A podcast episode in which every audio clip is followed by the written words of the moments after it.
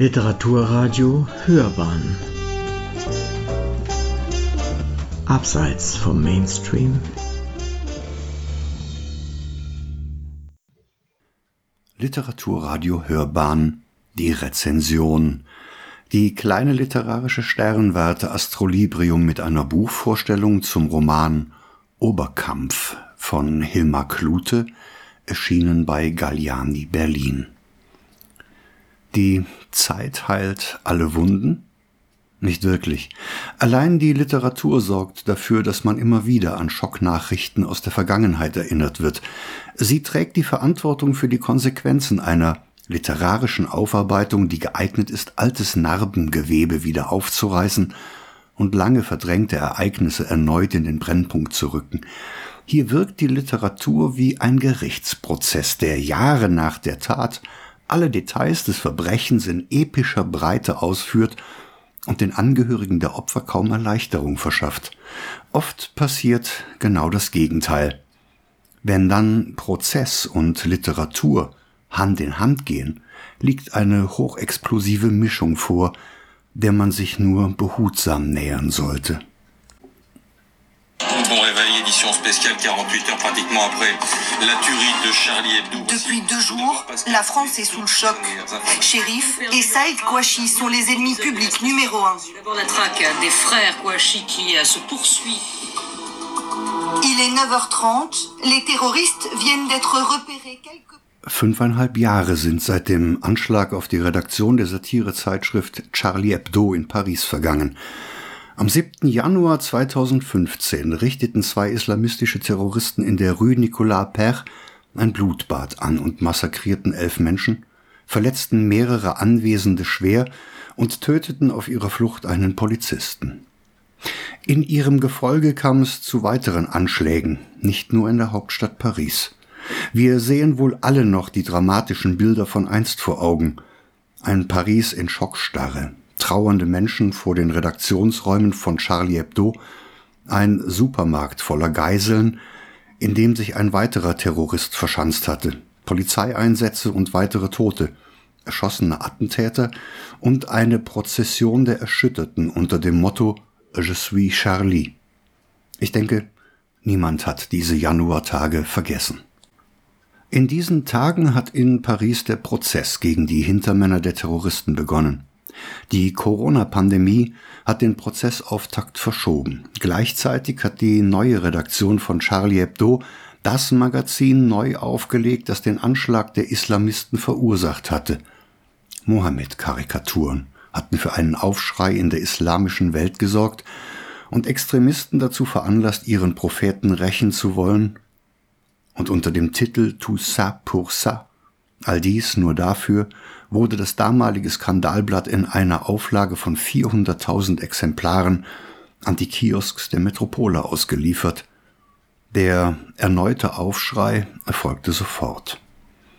Bilder der Überlebenden beim Prozess zeigen das Ausmaß der Traumatisierungen aus dem Jahr 2015.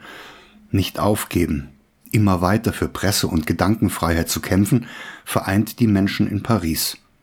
Die Narben sind tief. Und jetzt kommt auch noch ein Roman hinzu. Oberkampf von Hilmar Klute mutet wie eine martialische Überschrift an, die uns auf eine absolute Metaebene der Konfliktbewältigung vorbereitet. Dabei entpuppt sich der kämpferische Titel schnell als verträumte Straße mit gleichnamiger Metrostation in unmittelbarer Nähe zu den Redaktionsräumen der Satirezeitschrift. Es sind gerade mal neun Gehminuten von der Rue Oberkampf Nummer 11 bis ins Auge des Orkans. Und genau hier zieht Jonas Becker am 6. Januar 2015 ein. Tief in der Midlife Crisis gefangen, die eigene Ehe gescheitert, eine Agentur in den Sand gesetzt und nun auf der Suche nach einem literarischen Restart im Herzen von Paris.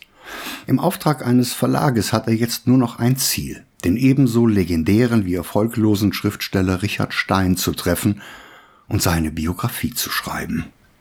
Was eigentlich recht harmlos klingt, wird schnell zu einem Ritt auf einer doppelt geschliffenen Rasierklinge in einer Stadt, in der schon am nächsten Tag nichts mehr so ist, wie es je zuvor war.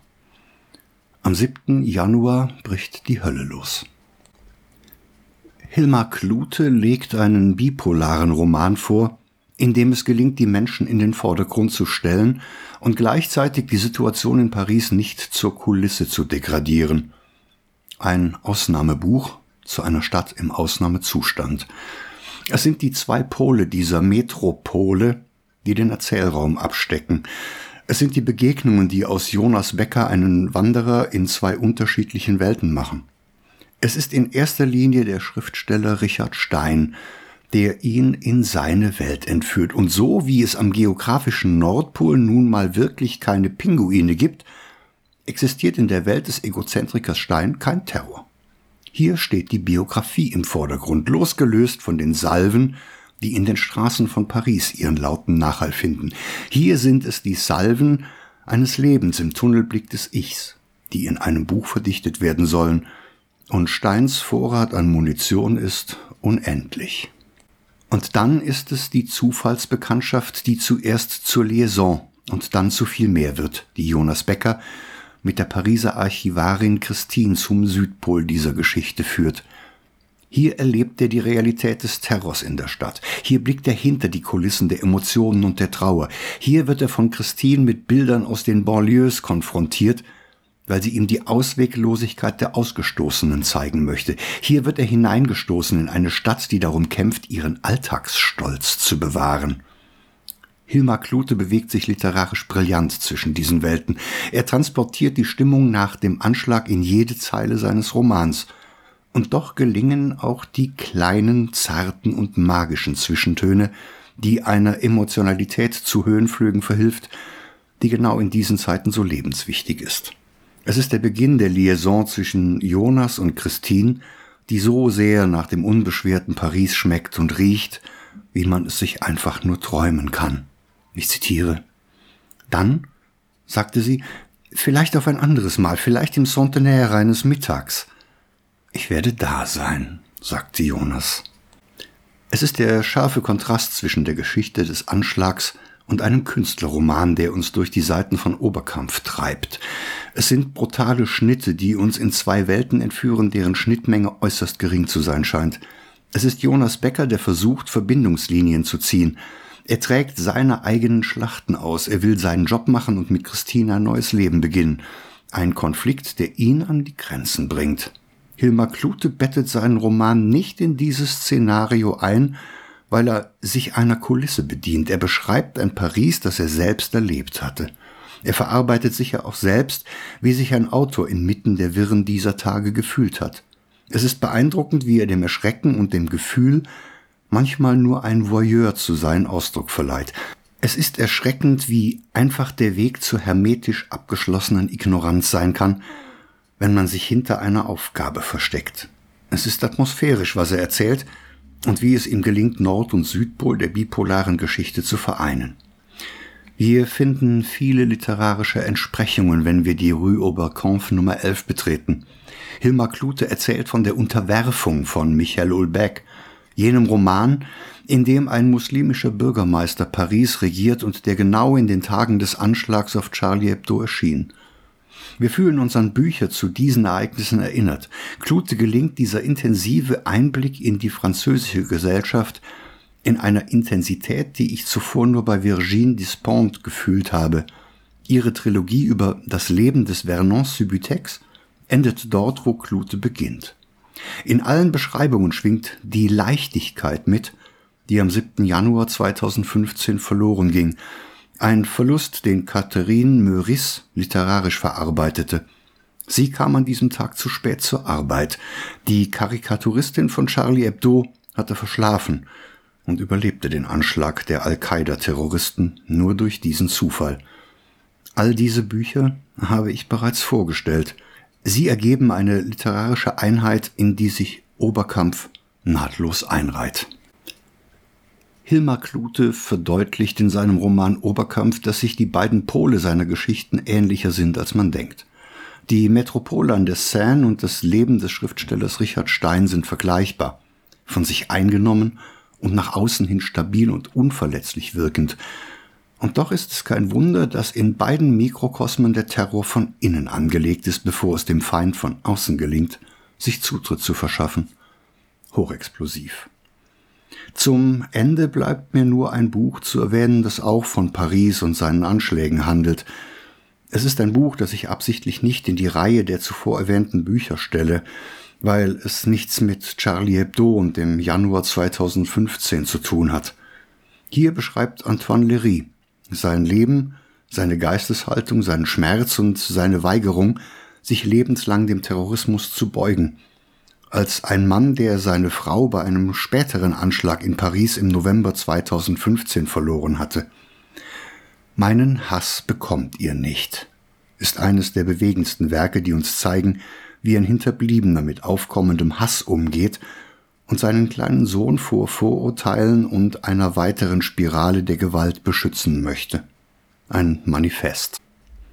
Ich hätte mir wirklich gewünscht, Antoine Léry hier nicht erwähnen zu müssen. Jetzt jedoch steht sein Buch neben Oberkampf. Ich habe es kommen sehen und es war wohl unvermeidlich. Auch das ist Hilmar Klute. Es gibt einen dritten Pol, auch wenn man es nicht wahrhaben möchte. Wenn ein Autor eine Brücke zwischen zwei Terrorufern schlägt, riskiert er, dass manche Leser den Brückenschlag für vorhersehbar halten.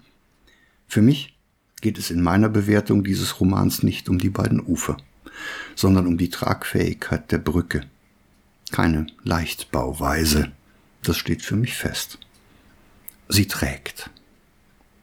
Das war die kleine literarische Sternwarte Astrolibrium mit einer Buchvorstellung zu Oberkampf von Hilmar Klute, erschienen bei Galliani Berlin.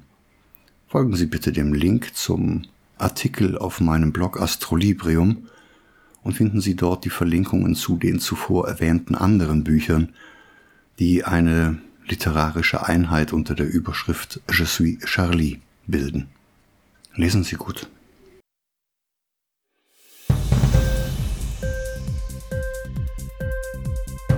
Hat dir die Sendung gefallen? Literatur pur, ja, das sind wir. Natürlich auch als Podcast. Hier kannst du unsere Podcasts hören. Anchor, Spotify, Apple Podcast, iTunes, Google Podcasts, radio.de und viele andere mehr.